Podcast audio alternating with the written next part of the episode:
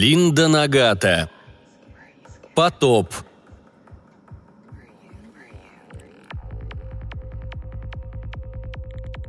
Ночью Майк лежал без сна на своей постели из старых листьев, над которой высились кроны эвкалиптовых деревьев, и прислушивался к шуму прибоя. Его молодая жена Холли спала на земле рядом с ним, прижимая тонкое одеяло к подбородку, стиснув ногами его ноги. Он легко прикоснулся к ее животу и почувствовал, как поднимается и опускается грудная клетка. Ночи были хуже всего. Ночью он не видел приближения воды – Поэтому Майк слушал прибой, пытаясь по звуку определить, на сколько метров повысился уровень моря. Ему приходилось видеть, как океан поднимался на 30 метров за одну ночь. Он приближался и никогда не отступал. Страх тек по телу Майка как масло. Холодный, неотступный страх. Мысленно он уже видел, как тонет Холли, видел ее бледное, усталое лицо, когда она в конце концов срывалась под наступающими волнами. Такая смерть была древней, знакомой. Боже, боже, боже! Внезапно, несмотря на прохладную ночь, он покрылся потом, и внутри у него все сжалось. Он подумал, что сейчас самое время вспомнить какой-нибудь отрывок из Библии, утешительный, полный глубокого смысла. Но ему ничего не приходило в голову. Он никогда не относился серьезно к религии. И все-таки в эти дни, когда мир тонул у него на глазах – Мысли о Боге неотступно преследовали его. Как мог он допустить подобное? Майк не верил в милосердие Господне. Он сомневался даже в том, что верит в существование высшей силы. И сейчас, находясь в одиночестве среди выживших, он отказывался признать, что конец света – благо. Незадолго до рассвета вода, должно быть, достигла пологого участка суши, потому что гул прибоя немного стих – Майк уснул. Когда он проснулся, солнце уже стояло высоко. Прижавшись к холле на их постели из листьев, он посмотрел вниз, на море. Он видел волны за ближайшей рощей. В прохладном, неподвижном утреннем воздухе поверхность воды сверкала, как стекло. За ночь океан затопил луг, и трава придавала воде зеленоватый оттенок – Невысокие волны катились со стороны моря и с негромким шорохом полумесяцами поднимались к эвкалиптовой роще. Майк, еще не совсем проснувшись, смотрел на прибой. Его кошмары и ужасная реальность казались одинаково далекими, но вскоре легкий ветерок, пронесшийся над кронами, напомнил ему о необходимости сделать парус для недавно законченной лодки. Холли пошевелилась во сне. Он склонился над ней – Осторожно отодвинул с ее лица длинные темные волосы, поцеловал в щеку. И снова сердце его сжалось от страха. Он не позволит, чтобы ее забрали. Он не может этого допустить. Лучше утонуть. Но еще лучше тайно увести ее на лодке. Это должно произойти скоро, возможно, даже сегодня. Ресницы ее дрогнули. Она потянулась, затем улыбнулась ему, и в темных глазах ее сияла безмятежная радость. «Майк, ты чувствуешь, Майк? Уже скоро». «У нас не осталось еды», — сказал он. Она села, пожала плечами, и ее длинные загорелые ноги покрылись гусиной кожей в утренней прохладе. «Еда нам не понадобится. Сегодня последний день. Я это чувствую». И словно для того, чтобы подтвердить ее слова, очередная волна скользнула по роще и шурша подкатилась к ее ногам. Затем отступила, оставив на песке полумесяц — Майк поймал себя на том, что не сводит взгляда с этого ужасного следа. В течение нескольких недель после начала потопа он смотрел, как песок и волны поглощают дороги, дома, леса, пастбища, фермы, как неуклонно поднимается океан, пожирая остров, который они называли своим домом. Они отступали в гору, а вода догоняла их, но самая высокая точка на этом острове находилась всего в 500 метрах над уровнем моря – Майк, прищурившись, рассматривал новую береговую линию. Теперь, по его подсчетам, из 500 метров осталось всего 30. Он нахмурился, пытаясь вспомнить географию острова до потопа. Неужели тот луг, где он строил свою лодку, находится ниже 30 метров от вершины? «Ковчег!» – закричал он, вскочив на ноги. «Холли!» Он схватил ее за руку и рывком поднял на ноги.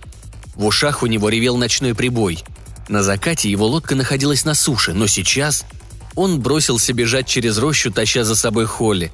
Он боялся оставить ее одну, боялся, что она исчезнет, подобно многим другим. «Майк!» – задыхаясь, воскликнула она, с трудом поспевая за ним. «Все хорошо, Майк! Тебе не нужна лодка! Все будет в порядке!» Но он не мог ей поверить. С самого начала он не верил в это. Они бежали по лужицам, по гнилым листьям, покрытым песком. Ноги их погружались в эту зыбкую смесь. Из недр нового пляжа поднимались пузырьки воздуха, а затем они добрались до границы рощи и выбежали на открытое место. Солнечные лучи играли на зеленой воде. Дети резвились на мелководье, на новом побережье ненасытного океана.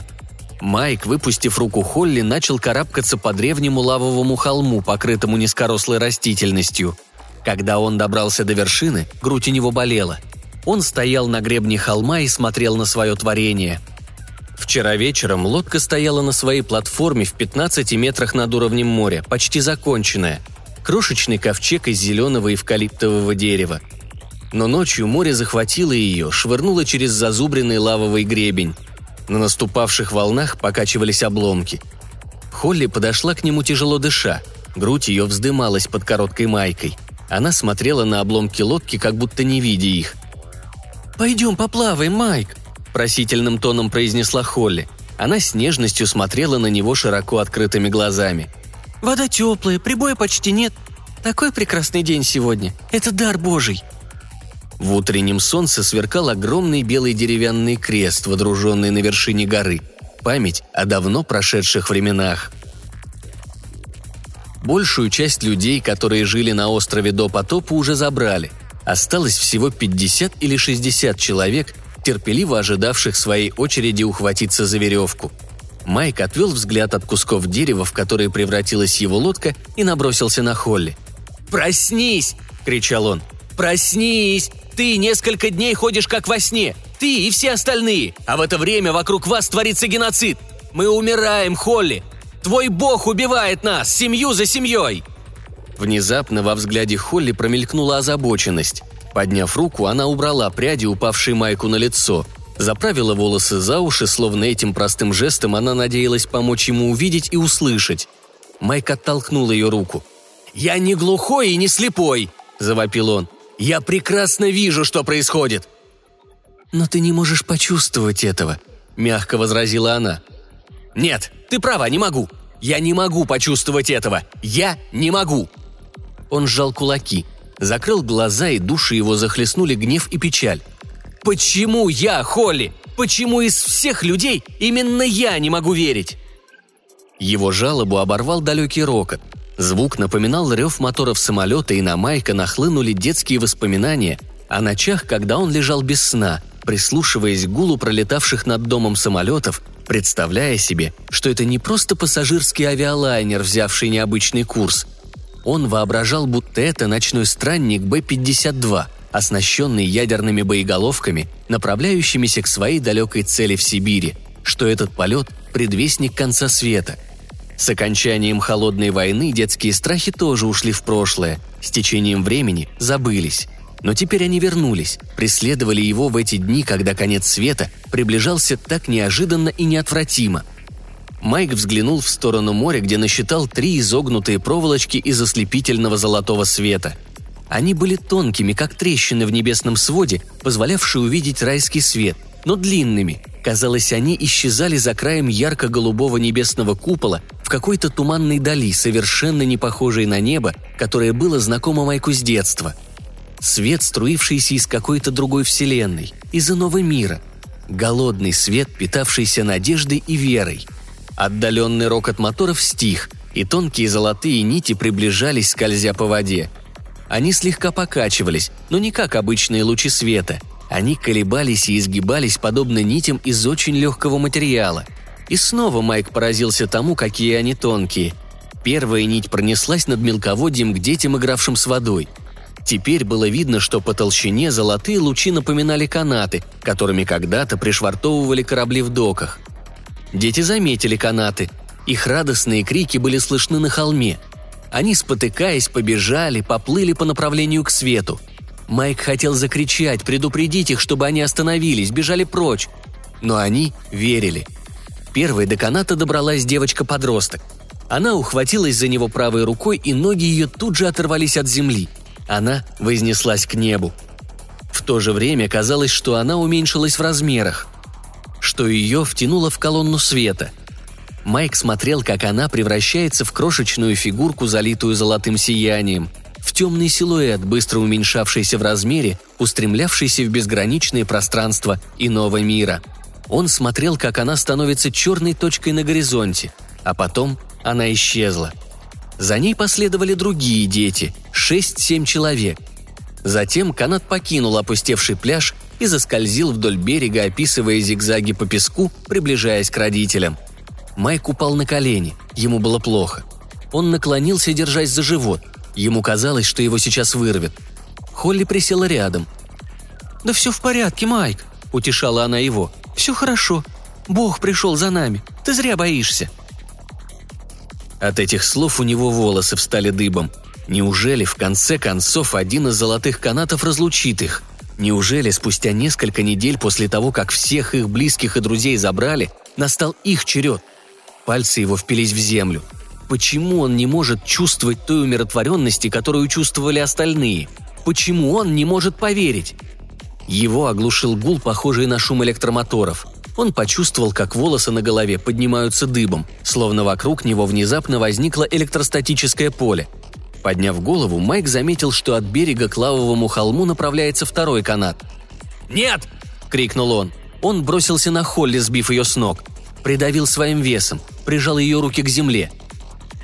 «Я не позволю тебе!» – ревел он. «Я не отпущу тебя!» Лучик плясал, раскачивался, приближался – Глаза Холли наполнились слезами. На губе выступило несколько капелек крови. Дрожащим голосом она заговорила. «Пожалуйста, Майк, отпусти меня. Пришло мое время. Наше время.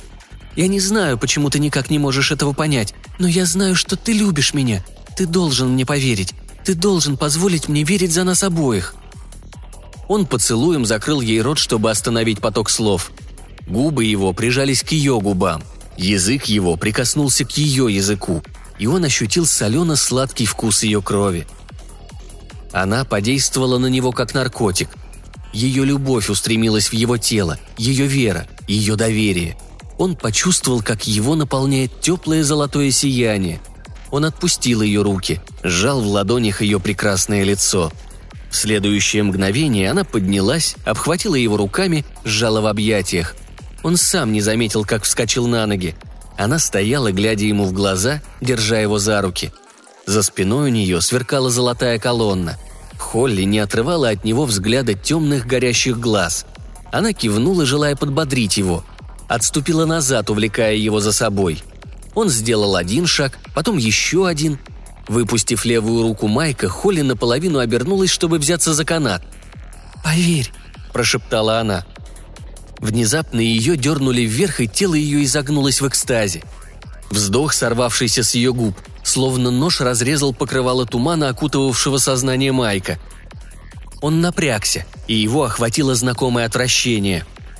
«Холли, нет!» – взревел он. Она поднималась. Правая сторона тела становилась все меньше, превращаясь в темный силуэт. Ее втягивало в узкую щель, из которой лился золотой свет – Левая сторона ее тела еще находилась в мире, залитом водой. «Холли!» Он сообразил, что еще держит ее за левую кисть. Теперь он ухватился за нее двумя руками и потянул. Тело ее продолжало сжиматься, удаляясь от него с невероятной скоростью.